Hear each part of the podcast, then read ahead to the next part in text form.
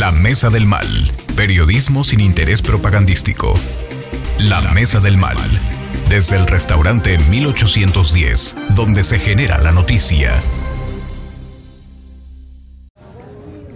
Pues vamos a pedirles una disculpa a todo mundo. Ya me dijeron y me reclamaron por redes sociales y mandaron correos, WhatsApp y hasta este, boletines de prensa que por qué no estuve en las otras mesas del mal. Bueno, una disculpa, fue tiempo de agenda, pero ya estamos aquí en esta mesa desde 1810 con lo mejor, la mejor crítica chacotera, populista. Ah, no, populista no, ¿verdad? No, no, no. Bueno, popular que es diferente y democrática. Estamos aquí de plácemes, de manteles largos, porque tenemos dos invitados de lujo.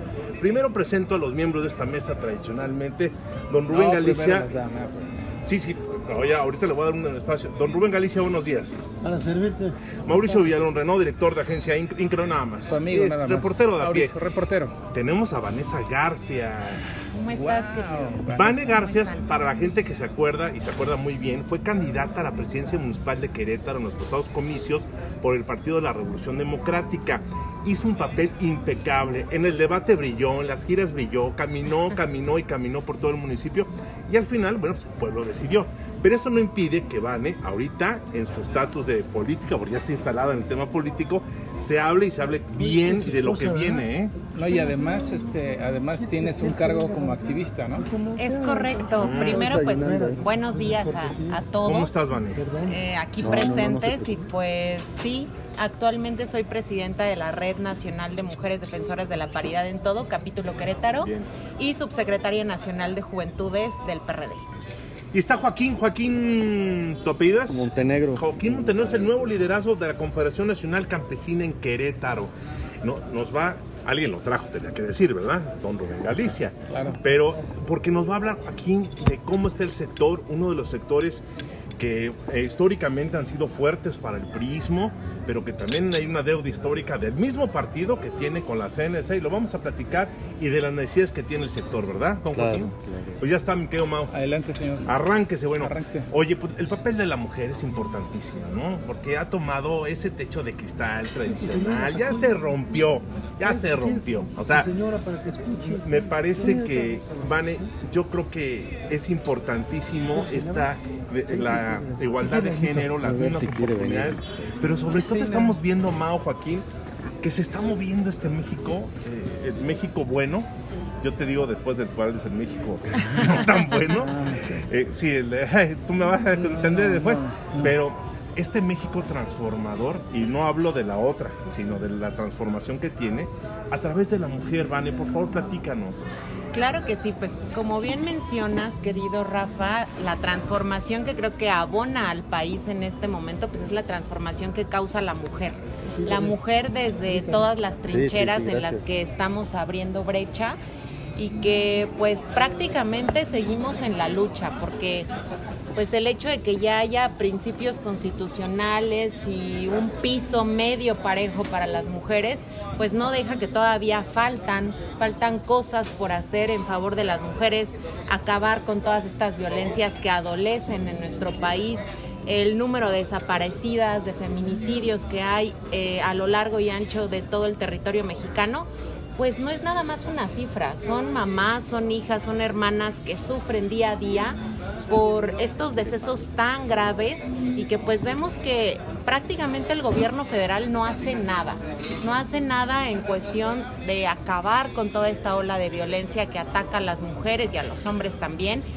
Y pues también en, el tema, en todos los temas que hay, ¿no? En todos los sectores. Tenemos también los temas laborales, que las mujeres todavía pues no gozamos de un mismo suel- sueldo que, que los hombres. Las brechas salariales todavía siguen siendo un, un espacio muy, muy grande entre las mujeres y pues luchar por todo esto que nos, que nos, que queremos, ¿no? El tema, por ejemplo, de nosotras cuando tenemos los procesos de maternidad, eh, todo esto que al final no nada más tiene que quedar en lo laboral, sino también ser escuchadas por los partidos políticos, porque también las mujeres en la vida pública ya somos una realidad.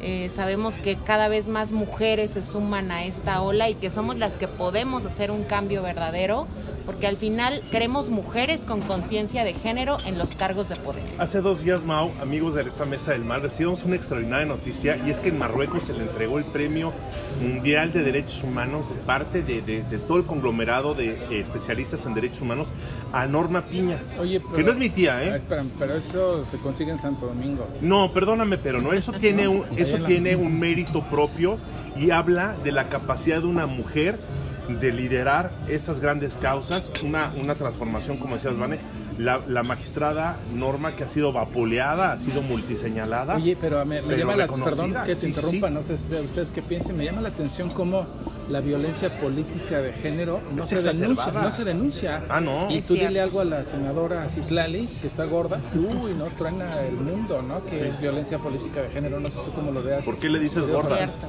Sí. Pero bueno, Norma Piña ahí está poniendo el ejemplo, ¿no? Norma Piña es un precedente y una figura de mujer con conciencia de género que yo admiro totalmente porque creo que ha puesto eh, claro que los poderes son divididos y cada uno tiene su independencia. Entonces creo que Norma está poniendo en alto de ser como primera ministra eh, presidenta de la Suprema Corte de Justicia y pues sobre todo que a las mujeres nos da mucho orgullo escucharla y ver que no se intimida ante nadie. ¿eh? No se intimidó Ante aquí en el nadie y Teatro de la nada. República, no se levantó. Por supuesto, y creo que eso está dejando en claro que las mujeres, cada vez que nos agrupamos, cada vez que pues nos, nos hermanamos cada vez más, pues hacemos grandes cosas. Yo creo que eso es el, la línea que las mujeres debemos de tener y también, ¿por qué no?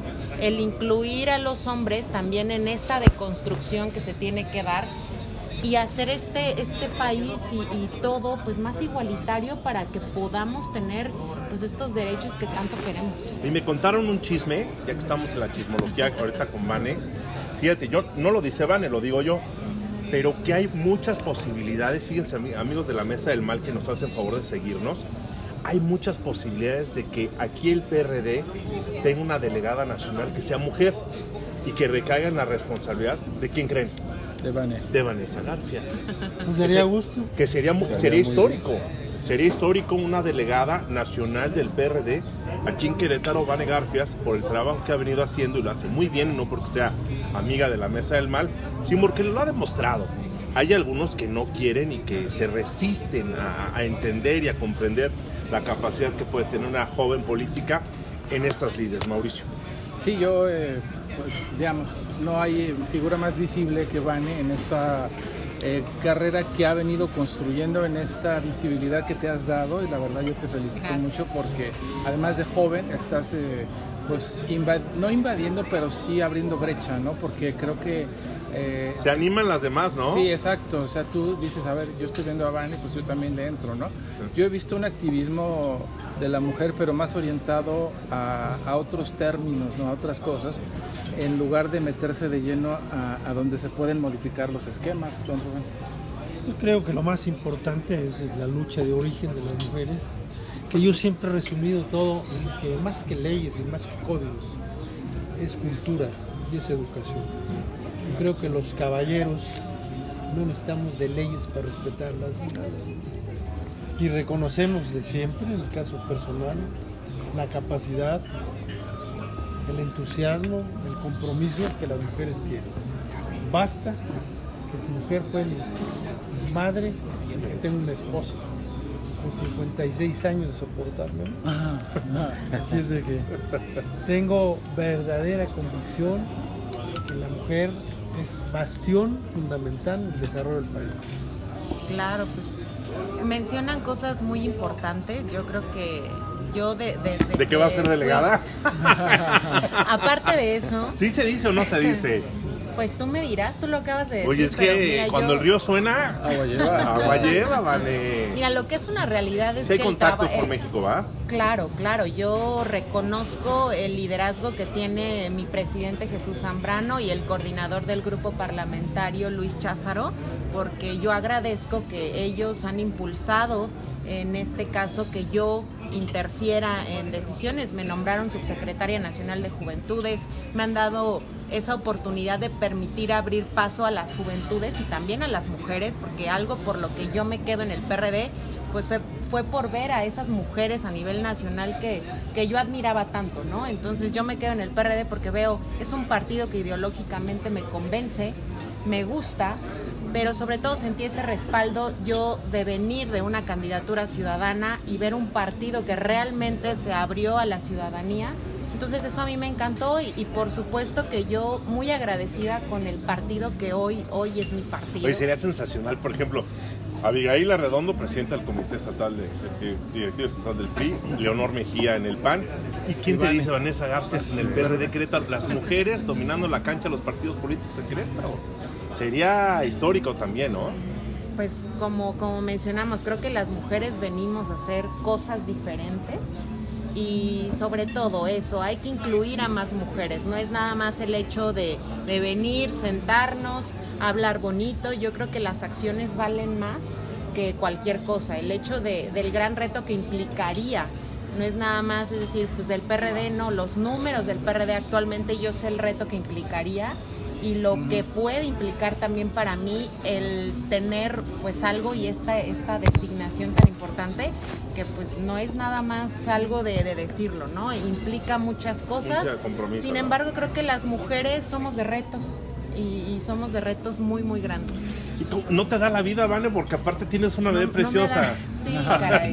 le, le comentaba ahorita a mi querido este, Mauricio que pues sí, digo, el hecho de ser mamá, el hecho de ser profesionista, está en la vida política también, activista, pues es, es demasiado, pero al final creo que ella me ha cambiado totalmente la visión, si ya de por sí el tema eh, ya lo traía de, entrada, pues el tema ahora ver a mi hija. le brillan los ojos, qué impresionante, es, increíble, ¿no? Te cambia la vida totalmente, creo que pues, tú lo sabes también. Ah, también eh, todos los estamos todos en los esta que mesa. estamos en esta mesa, la verdad es que eh, mi hija es el mayor motor que me, que me da seguir en esto, ¿no? Porque es difícil, no creas, el, luchar contra estas bases que crujen y que te dicen no, pero pues bueno, al final dices, ¿por qué no?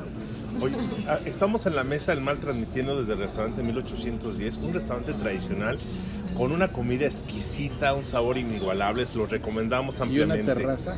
La terraza más hermosa de la Plaza de Armas. Oigan, de Querétaro. Y el fútbol de Querétaro, de Plaza de Armas y a lo mejor de Querétaro. Lo que sí es que hay que ver y estudiar con lupa lo que sucede en el PRD. Estos retos que crujen, como dice Vane, y la gente que se resiste a avanzar, ¿no? No es desconocido por los que estamos aquí de los problemas que tiene el periodismo a nivel nacional, que ha tenido, bueno, aquí en Querétaro, pues desde el, desde el registro, ¿no? Pero a nivel nacional se vino a menos y precisamente por esos, esos diferenciadores que no permitieron avanzar, ¿vale? Por supuesto. Mira, en, Querétaro pues hay que hacer un análisis. Yo eh, tengo un análisis complejísimo y lo he visto en la elección pasada. Yo fui la más votada a nivel estado de ahí pues te van los índices de votación, pues obviamente te indica que algo está mal. Yo creo que no es cuestión de nada más decirlo, no es cuestión ni de grilla como lo dicen a veces los amigos. No, no son grillas, es realidad y aceptar que las cosas están mal. ¿Y cómo, ¿Y cómo actúas contra eso? Pues simplemente teniendo un plan de acción diferente. Yo creo que no puedes venir con un discurso de inclusión, de juventudes, de mujeres, de nuevos cuadros, cuando te cierras a lo que realmente tienes eh, dentro, ¿no? Entonces creo que es importante visibilizar estas acciones. Yo por mi cuenta, desde la Subsecretaría Nacional de Juventudes, he estado trabajando en esto, me han permitido posicionarlo en los diferentes municipios, tenemos liderazgos fuertes y aquí hago una pausa porque se nos fue un, grande el fin de semana que fue Martín Zambrano, que él era un liderazgo muy joven que prácticamente partió de, este territorio, pero pues va a ser muy recordado porque deja un, legado muy importante. Tiene un hijo de 17 años que la verdad lo escucho y digo, por esto y por muchas, muchas voces, voces más como él, hay que seguir, ¿no? Y abriendo. Vane Garfias del PRD y de las juventudes y de las mujeres del PRD que vienen empujando. Gracias por estar aquí en la mesa del mal. Muchísimas gracias. Pero quédate porque vamos a, te vas a quedar porque vamos a escuchar cuestiones importantes del campo, de lo que hoy es la Confederación Nacional Campesina y te damos de nueva cuenta la bienvenida, Joaquín Montenegro, que estás aquí con un nuevo liderazgo de la CNC, uno de los sectores tradicionales del PRI. Es uno de los que ha empujado más y que ha puesto más eh, presidentes de la República, gobernadores y lo que le sigue. ¿Sí? Joaquín, ¿eso es cierto? Sí, ¿Eso es sí, cierto, el liderazgo que tiene la Confederación a Y nivel. seguimos. Y seguimos. Joaquín, ¿cómo estás? Muy bien, muy bien, gracias. ¿Cómo te sientes? ¿Cuándo fuiste ungido? Platícanos. Este, más o menos ya vamos a cumplir Un poquito 15 más días fuerte, un poquito más Un poquito más de. de este noble sector. ¿Sí? 15 días. Este, Wow. ¿Ya? Ahí este, me dieron la oportunidad de representar a nuestros compañeros productores del campo. Me siento muy contento prácticamente de siendo de una familia campesina, de la que siempre, bueno, nos invitaban y con- desde niño, ¿no? Hasta sembrar. ¿De qué parte son, amigo? Yo de Colón, De Colón, del municipio Colón. de Colón. Y este y ahora nuestros amigos productores nos dan la oportunidad de representarlos aquí en, en lo que es el sector campesino, un sector que bien, bien lo decías, importante, muy importante, porque son prácticamente y nos lleva la seguridad alimenticia. Y que ahorita con la falta de lluvias que ha pasado, que no nos ha llovido, desgraciadamente tenemos las presas vacías. Ahorita la- el tema de- del campo es algo difícil. Eh, hemos tenido y hemos estado caminando con, con ellos para ver la situación en la, de la que están pasando Sí. y este, precisamente ayudar y enfrentar y con quien tengamos que sentarnos para que sigamos apoyando el campo, que es una parte muy importante. Que si bien es cierto, lo tenemos presente el campo tres veces al día en nuestra mesa, todas las familias. Y es una alerta que nosotros llamamos, que mandamos a toda, a toda la, la, este, la gente para que protejamos esta, esta familia productora en el campo. Déjame comentarte, Joaquín, amigos de la Mesa del Mal. Hay dos factores que tradicionalmente han afectado siempre al campo. La, la falta de un valor real al, al- al esfuerzo de los trabajadores del campo, ¿no? de, de- de lo que se siembra, de lo que se cosecha, y, el y lo que ha generado la migración hacia los Estados Unidos, ¿no? que los campos se queden estériles sin trabajar. Eso es, pues es, muy, es malísimo ¿no? para el Estado, para todo el país. Cuando no recibes los apoyos que necesitas, pues el campesino, el productor, del, el trabajador del campo se desespera y se va a los Estados, se migra, Claro, ¿no? claro. Y se queda la producción ahí parada. En, este es. caso, Joaquín, hablamos del municipio de Colón, de donde eres tú originario. ¿Cuáles serían los principales cultivos que se están ahorita en riesgo? ¿Cuál, cuál es el riesgo mayor que se tiene ahorita, Joaquín? Si lo- tú lo tienes detectado. Tenemos, por ejemplo, la siembra mayoritaria en Colón es maíz, frijol. Tenemos obviamente avena, eh, el forraje que es mucho muy importante ahí. Y que bueno, bueno, también en, en la parte que nos está invadiendo pues, en Colón es de industria. Toda la línea industrial va hacia allá, hacia Colón y prácticamente los campos de riego son los que más se han vendido ahorita. Pero aún así Seguimos, trabajando con lo que es el campo, los productores le están echando muchas ganas a ello.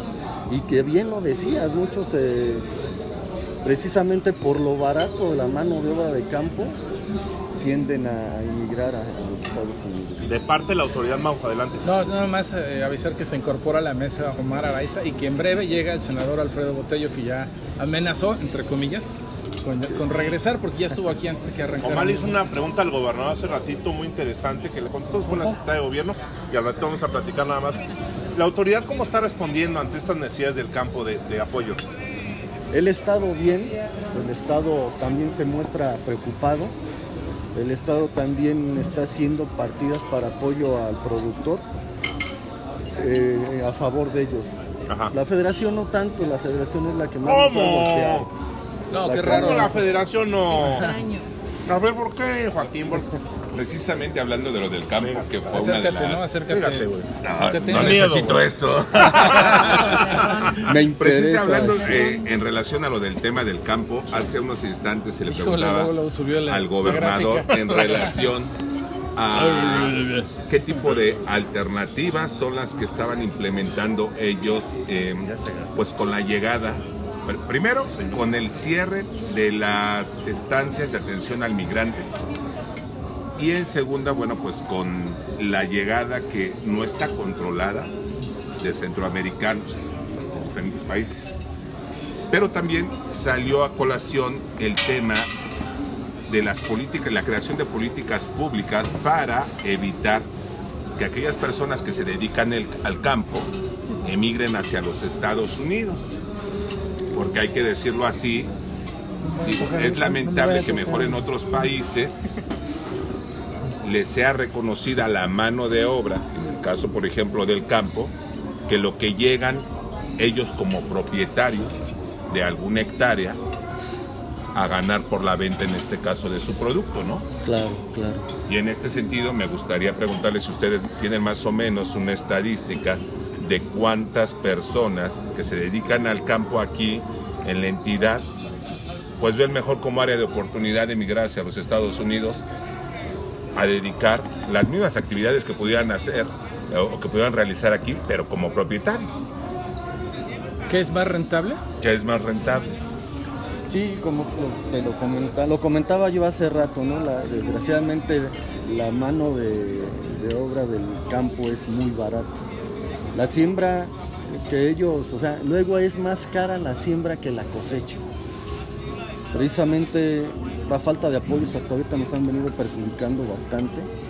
Eh, el cobro excesivo de luz de los pozos que ahorita nos ha venido perjudicando y que hace más o menos una semana con representantes de pozos fuimos a la CFE a checar por qué los mentados ajustes o por qué incluso SADER ya no, ya no nos ha dado el subsidio que se daba antes.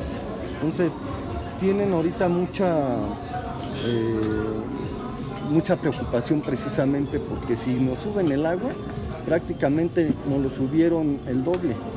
Un decir, una paca de alfalfa vale 100 pesos para un productor que tiene vacas para leche y todo. Ahorita va a valer 200 pesos si así fuera, si lo subieran lo que es los pozos de agua. Con el incremento a los insumos.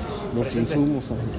Pues prácticamente el productor ve que no es negocio, que al contrario está perdiendo más de lo que está invirtiendo y pues este es cuando decide mejor emigrar.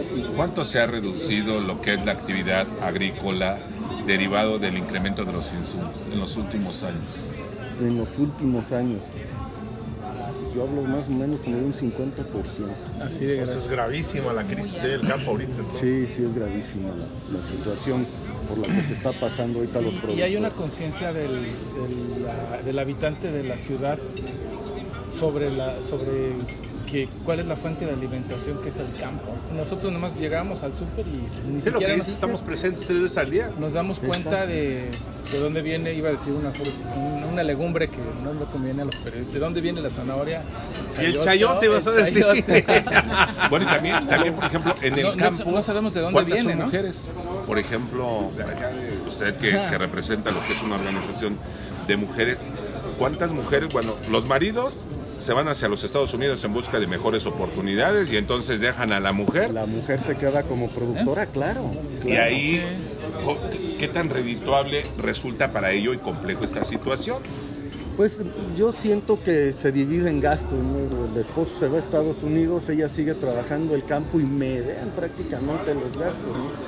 Eh, normalmente en donde son hectáreas de temporal, siembran para recuperar, hacer producir, no sé, un 5% más su semilla. Una parte de semilla la guardan para el consumo y otra para volver a sembrar, porque no, ni siquiera la, venden, o sea, no, ellos para seguir teniendo que comer y que volver a tener en la actividad del campo.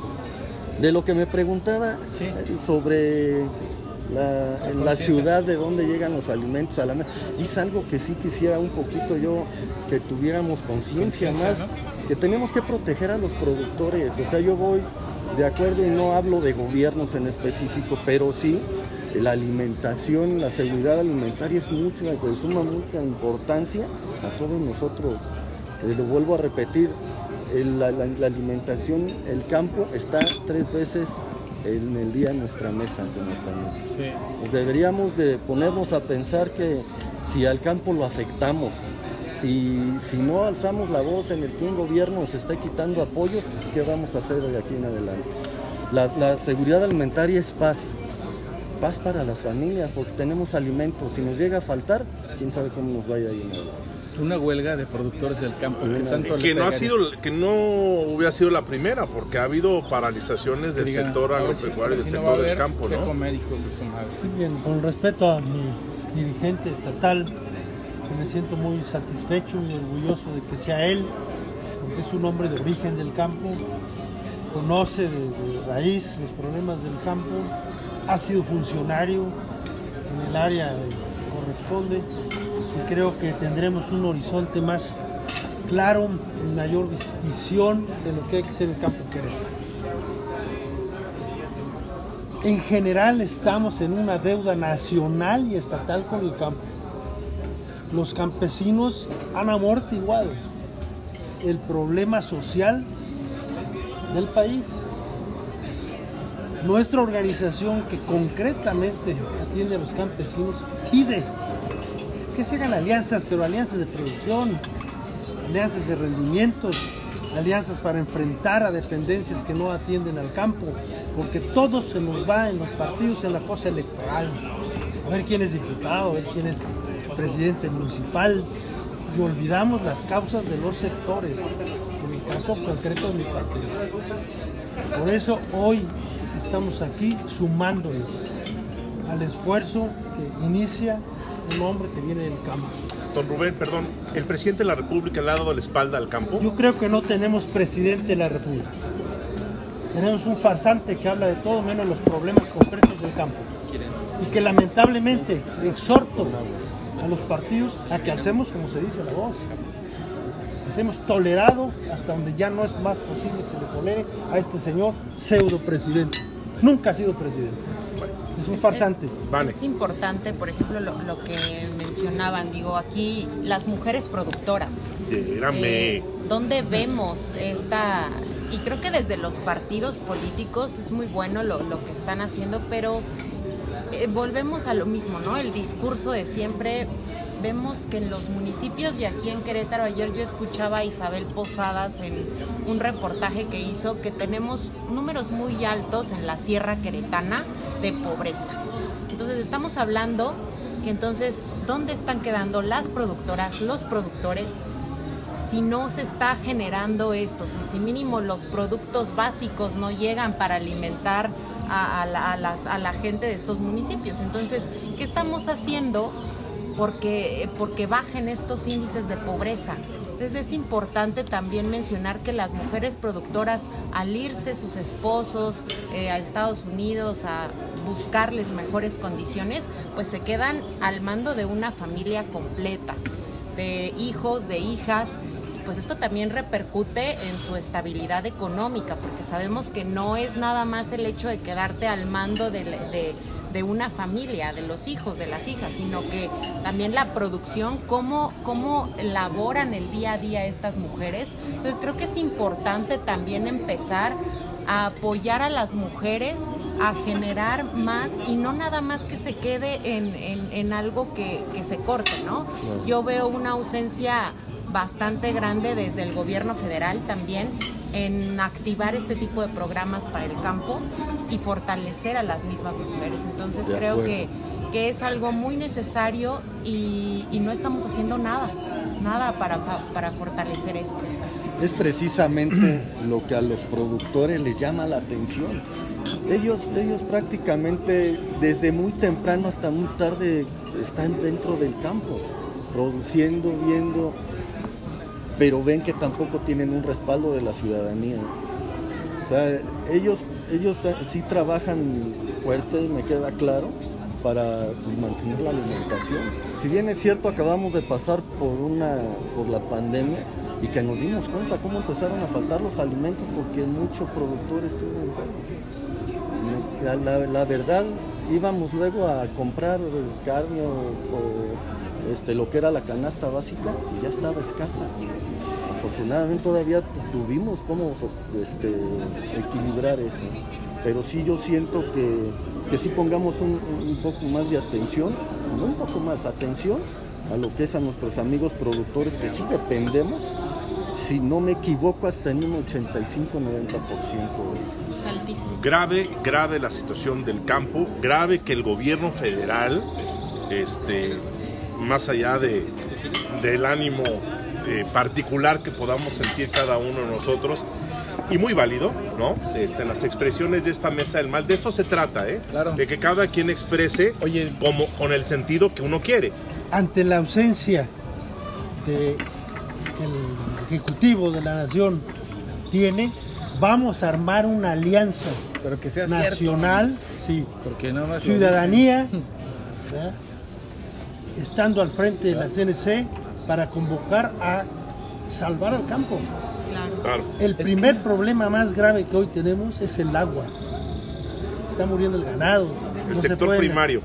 El sector primario. el sector exacto. primario. No se puede en este momento iniciar los ciclos de siembra porque no, no hay Qué grave, qué grave lo que está diciendo. Entonces, lo que ya decía nuestro compañero y amigo Joaquín, aquí es donde se va a sentir el estrago.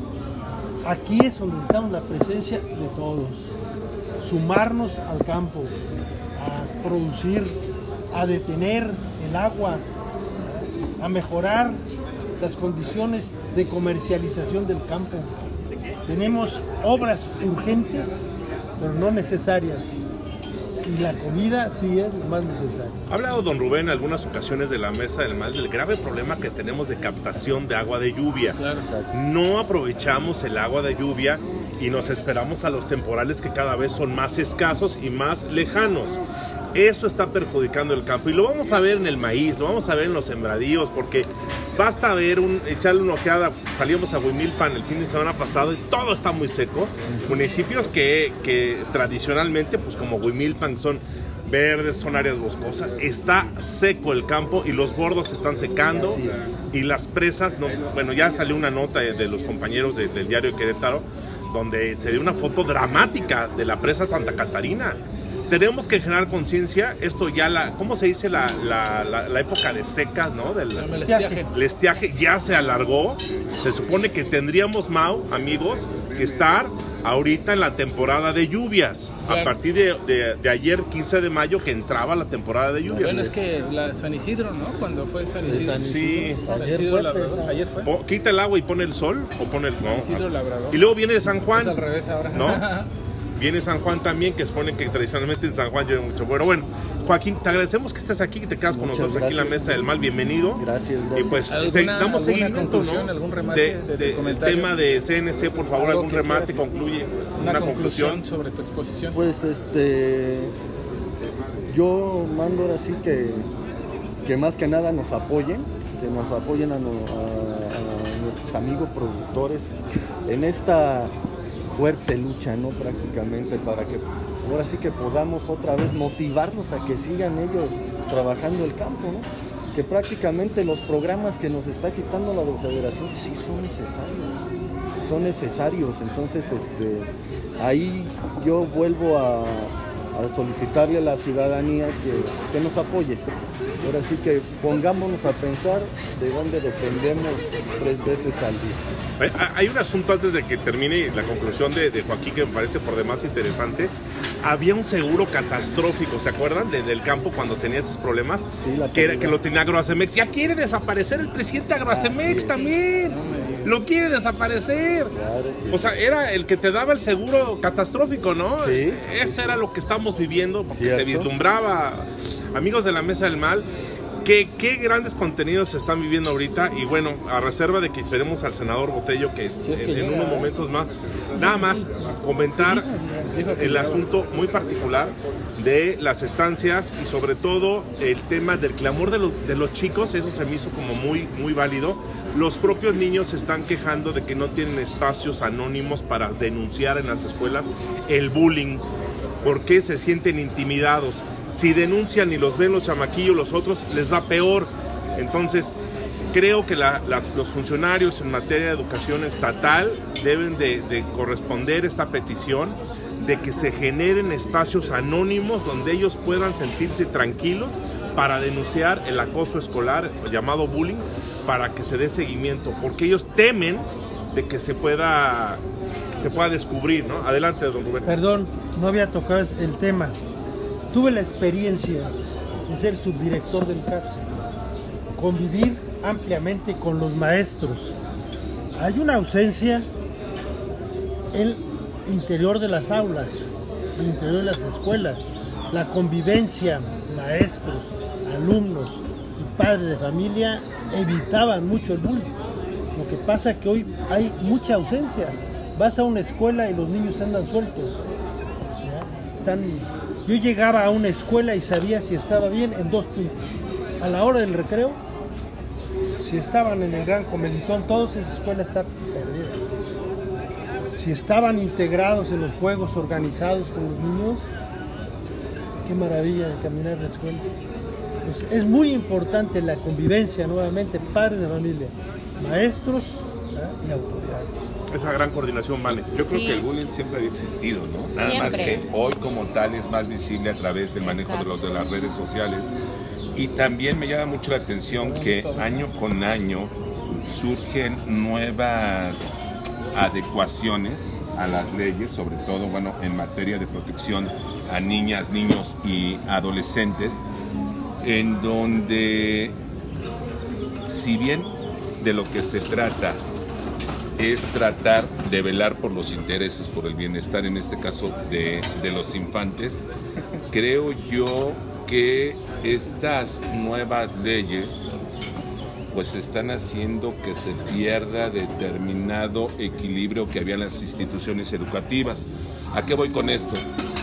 ¿En cuántas, cuántos videos, en cuántas, en cuántas plataformas no hemos apreciado cómo inclusive los mismos alumnos agreden a los profesores, los confrontan, es decir, ante estas nuevas modificaciones, que está bien, porque bueno, hasta cierto punto se vela por el, el respeto y la garantía a la salud de los niños, pero se está perdiendo lo que era la autoridad, el respeto dentro de los planteles educativos. Hoy en día cualquier eh, profesor que le gira una instrucción a un alumno, bueno, pues ya corre el riesgo de ser denunciado. Si tú dices que no existen en este caso, Piña, ponme atención. Te estoy escuchando, Los canales adecuados para que los niños puedan presentar las denuncias correspondientes, pues yo tampoco, yo, yo también me pondría cuáles son las instituciones a las que pueden acudir, en este caso los profesores, para poder defenderse. Bueno, es que son dos situaciones distintas, el alumno y el maestro. Ahori- Ahorita hablamos del alumno que dice, sí quiero denunciar un tema de acoso entre alumnos, pero necesito los espacios anónimos para poder hacerlo libremente. Los maestros también tendrían la, la misma oportunidad para hacerlo. Ibas a comentar algo, Vane, cuando te interrumpió Omar. Ah. ¿No viste- no viste a Vane? La vi con la intención Sí, ¿viste? No. Adelante, Vane. Adelante, Adelante. abonó mucho porque creo que es importante lo que menciona Omar.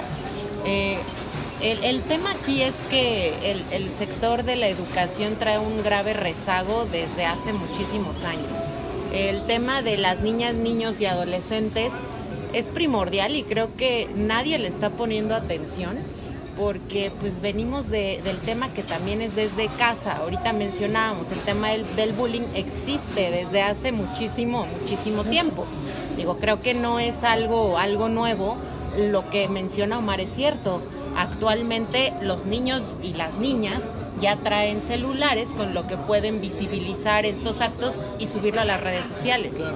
Eh, aquí yo también veo, pues ahora con toda esta información que ven en redes sociales, a mí me impacta demasiado y ahora que soy mamá es ver esto de los famosos retos que inclusive ya se ponen entre ellos mismos, donde pues violentan a otros niños y niñas, inclusive hasta los mismos maestros.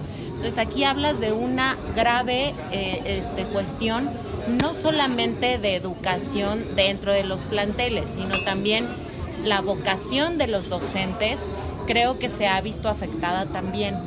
Eh, aquí vemos eh, que pues, prácticamente estos temas de bullying, pues sí deben de tener sus instancias donde se puedan dar esas denuncias anónimas, porque pues vemos una grave repercusión en lo que va en la vida de, de los niños, niñas y adolescentes, ¿no?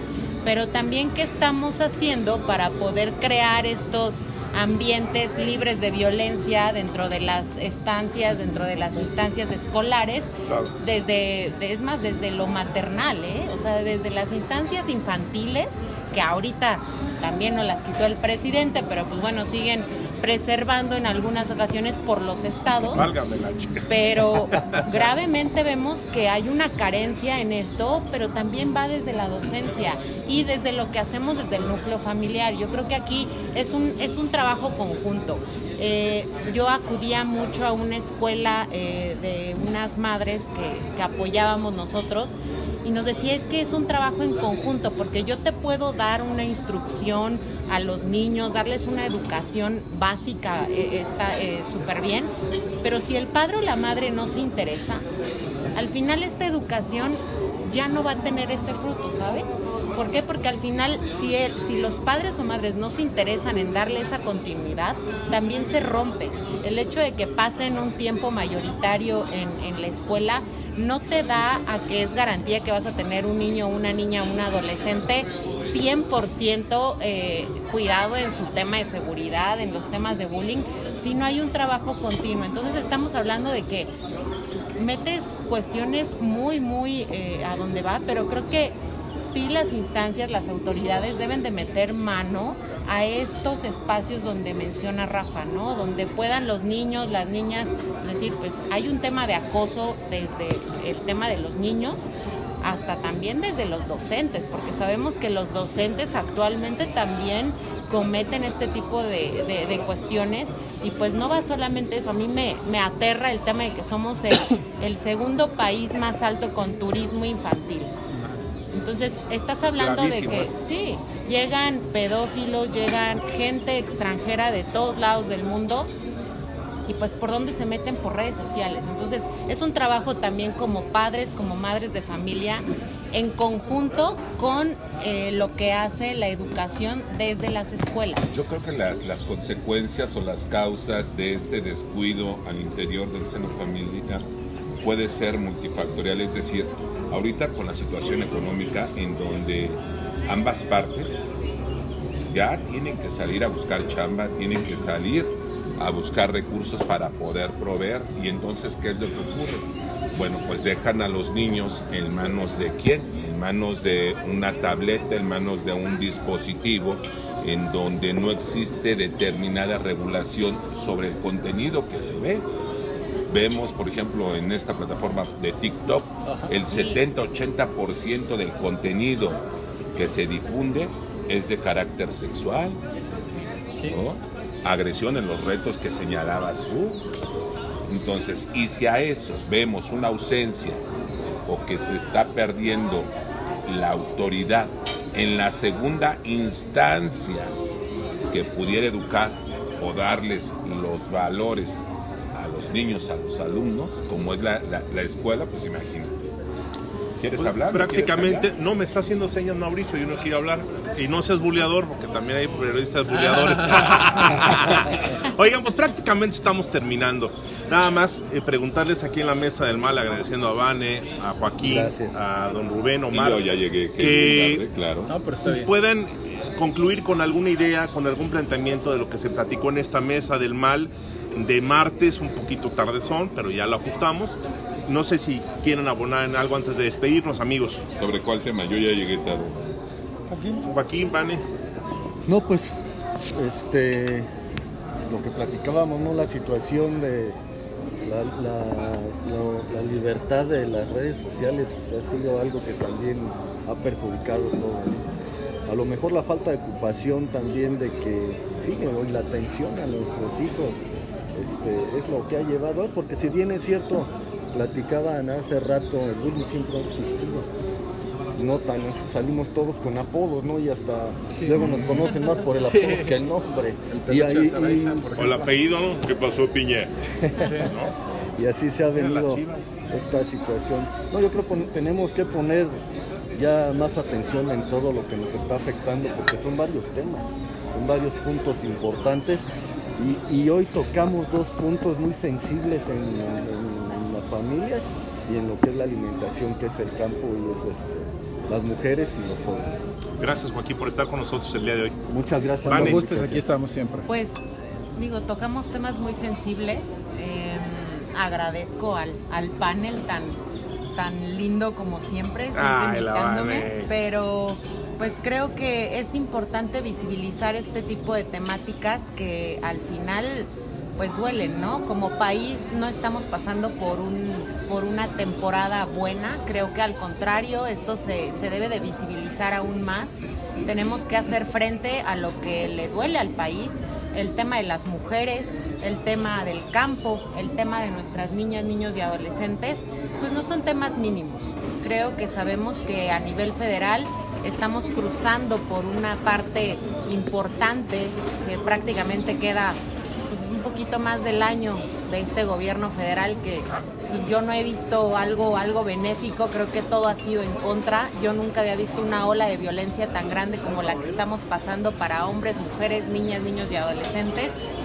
Y lo que tenemos que hacer como ciudadanía es enfocarnos en lo que viene, enfocarnos en desde donde estemos, aportar algo, no cerrarnos a la apatía, no cerrarnos al ver las cosas mal, sino al contrario, creo que siempre abonando, haciendo pues de esto un poco mejor, ¿no? Desde donde podamos, lo poquito que podamos hacer, luchar contra un sistema siempre es complicado, pero creo que lo que podamos hacer como mujeres, como hombres, siempre abona un poquito más. Entonces, hay que reconsiderar, hacer conciencia de lo que viene. Estamos a punto de cruzar un, proceso electoral, eh, unas dos, tres semanas, no me acuerdo cuánto es. Sí, sí pero tenemos que, ponernos a pensar qué queremos para nuestro país y cómo estamos actualmente. Y pues agradeciéndoles como siempre eh, la invitación y pues aquí estamos a la orden. Esperemos verte todos los martes, Vane. Ay, yo encantada. Vale, Vane García, nuevo integrante de la Mesa del Mal, ya lo dijo, ¿eh? Omar Araiza, tienes 30 segundos. ya se lo fueron en la risa. gracias. gracias. básicamente, pues apelar a lo que es la cuestión de una crítica autocrítica por parte de la sociedad. Desafortunadamente es evidente que hemos perdido los valores, hemos perdido esa visión de verificar, por ejemplo, en el caso de lo de las redes sociales, que toda la información que circula sea verídica, eh, ver los diferentes ángulos y empezar y trabajar desde el seno familiar. No todos lo podemos dejar en este caso a las autoridades educativas porque desafortunadamente vemos las deficiencias. Hay falta de presupuesto, falta de profesores, eh, falta de valores, algunos actos cívicos que se realizaban, como era un tema tan sencillo como los honores a la bandera. De la noche a la mañana dejaron. Ya no se hacen ya no se hace. Ya no se hace. No me digas eso. Y era parte de la identidad. Educación cívica. Ah, educación, cívica. Y hoy en día ya no se hace verificar lo que los niños ven para explicarles el contenido de cada uno de, pues, de estos videos. Fíjate que ya nada más para concluir, veía un video precisamente el día de ayer que a mí como padre me afectó el hecho de ver a una señora que agredía a una niña de dos años de edad, que la pateaba, la quemó con el cigarro, y hasta hizo sus necesidades en frente de la niña. Pero aquí el detalle, independientemente de lo que hizo esa señora, es alguien estaba grabando ese video. ¿Qué es lo que hizo para poder denunciar, para poder impedir ese acto tan atroz? Exacto. Condenable totalmente. Quiso mejor sus 15 minutos de fama, es una situación lamentable. Debemos de, de generar conciencia entre la población. Pues creo que son muy claros todos en los conceptos lo más importante es que todos asumamos nuestra responsabilidad. La familia como tal, educar hasta donde más podamos estar pendientes de nuestros hijos. Y las dependencias darles el valor que tienen y lo que de, para lo que están creadas.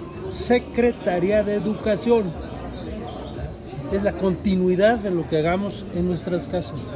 Démosle toda la autoridad en ese rango de educación a la Secretaría no le restemos autoridad a los maestros, estemos pendientes los padres de familia y de la mano con los maestros y este país camine. Desde que se perdió la unidad, maestros, padre, familia y gobierno, se perdió la gobernabilidad de este país. El núcleo familiar es el núcleo social. Mauricio Villalón, ya nos vamos. Gracias, gracias a todos. La Mesa del Mal, próximo martes, desde el restaurante 1810. Gracias a todos. Muy buenos días. Desde el restaurante 1810, donde se genera la noticia, el análisis de los temas de actualidad, el debate desde el punto de vista más crítico y el chacoteo intenso. Esta es La Mesa del Mal, el podcast